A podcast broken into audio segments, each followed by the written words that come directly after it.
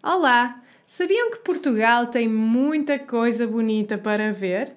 Lugares como o Porto, Lisboa e o Algarve são alguns dos mais conhecidos, mas há também muitas pérolas escondidas por esses caminhos portugueses fora. Um desses sítios fica em Aroca, ao longo do rio Paiva. São os chamados Passadiços do Paiva. No outro dia eu peguei em mim e no Dominique, não literalmente, que isso seria difícil, e fui até lá.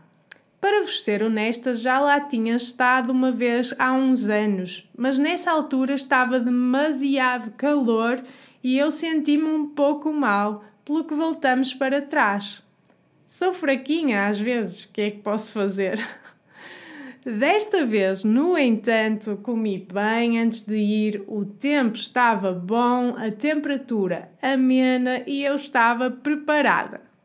Mas o que são os passadiços do Paiva, Mia? Já vos estou a ouvir a perguntar.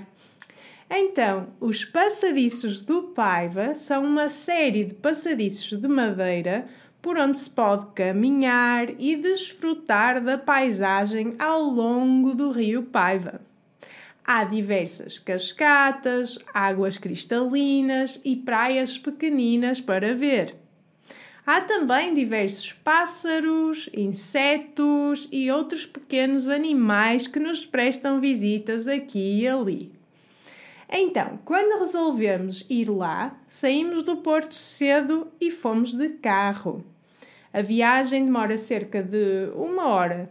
Chegamos lá de manhã e estacionamos ao pé de uma praia fluvial. Uma pesquisa adiantada tinha-nos ajudado a perceber que era melhor começarmos pela zona do Arainho e não pelo outro lado, pela Espiunca, já que este é o modo mais fácil de caminhar. Sobe-se ao início, mas depois é sempre a descer. A praia fluvial é logo uma maravilha de se ver. Águas cristalinas, pedrinhas saltitantes e uma paisagem idílica. Pegamos nas nossas coisas e começamos a nossa caminhada. A pior parte, digo pior porque só assim é para quem não está em grande forma como eu, é no início. Sobe-se por umas escaditas bem íngremes até lá acima. São bastantes escadas, mas eu não contei quantas. Só sei que perdi o fôlego algumas vezes. Finalmente, depois de algumas paragens para respirar um bocadinho, chegamos ao sítio onde se mostram os bilhetes.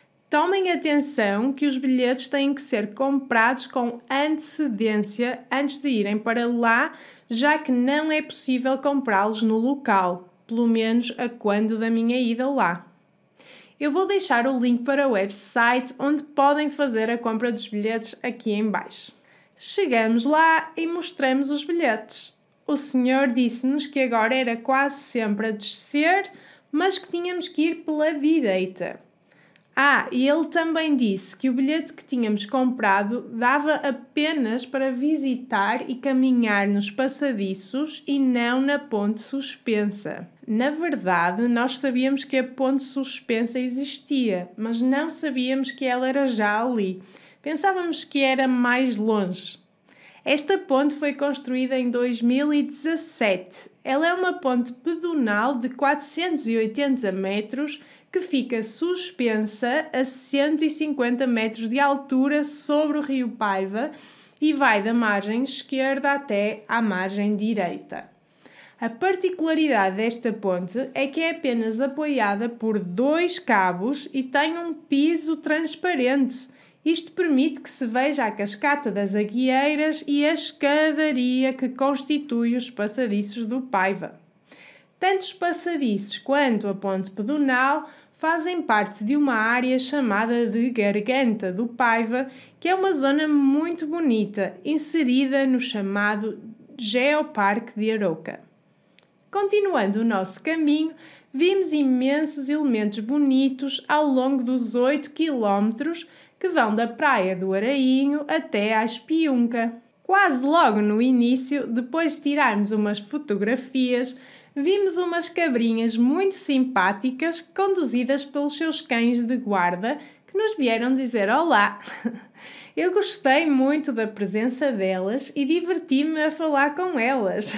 A meio do caminho, mais ou menos no quilómetro 5, vimos uma praia fluvial. Ficamos depois a saber que essa zona é chamada de Val. Para os caminhantes, especialmente os que vão ali no verão, quando as temperaturas estão bastante altas, esta praia é um verdadeiro paraíso, porque nos permite refrescar na água. Como é primavera, nós não saltamos para a água, mas sentamos-nos à sombra a comer umas sandes e a beber a água que tínhamos trazido de casa. Aconselho-vos a fazer o mesmo, especialmente se vierem fora da época alta de verão, porque todos os cafés e bares que vimos pelo caminho que são apenas uns dois ou três, estavam fechados. O único que estava aberto era o da Praia Fluvial do Arainho no início. Lá também há a possibilidade de irem à casa de banho antes de começarem a vossa caminhada de mais de duas horas. Por isso, aproveitem! Depois do Val, continuamos a apreciar a natureza e chegamos a um sítio chamado Gola do Salto onde há uma plataforma de madeira que permite observar o rio mesmo de cima.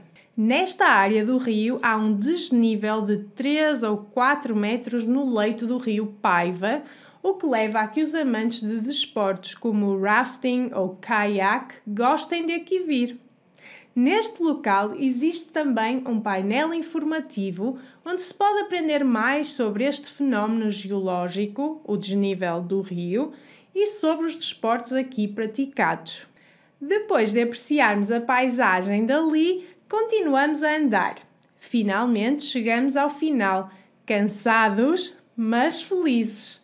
Lá tínhamos um táxi à nossa espera para nos levar de volta para a praia do Arainho. Há quem caminhe de volta para lá, mas para nós 8 km já foi suficiente. Até porque a caminhada ao contrário é ainda mais difícil. Penso que há sempre lá táxis à espera dos caminhantes cansados, mas nós ligamos para o taxista antes de começarmos a nossa caminhada e depois de novo a meio para lhe dizermos onde estávamos e para que ele pudesse saber a que horas estaríamos na Espiunca. A viagem de táxi demorou apenas uns 10 minutos e num instante estávamos de volta ao nosso carro, prontos para voltar ao Porto.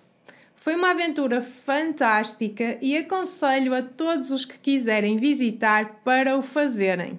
Se não gostarem de apanhar muito calor, a melhor altura do ano para visitarem será no outono ou na primavera. Espero que tenham gostado deste vídeo e que estejam com ainda mais vontade de visitar Portugal no geral e a zona de Arouca em particular. Já agora, a Vila de Arouca também é um sítio muito bonito, por isso, se puderem, vão lá também e provem os famosos doces conventuais de Arouca. Se quiserem saber mais sobre Portugal e a língua portuguesa, juntem-se a mim no meu All-in-One Portuguese Course e ganhem acesso a materiais de alta qualidade em português de Portugal. O link está aqui embaixo na descrição. Beijinhos e até ao próximo vídeo!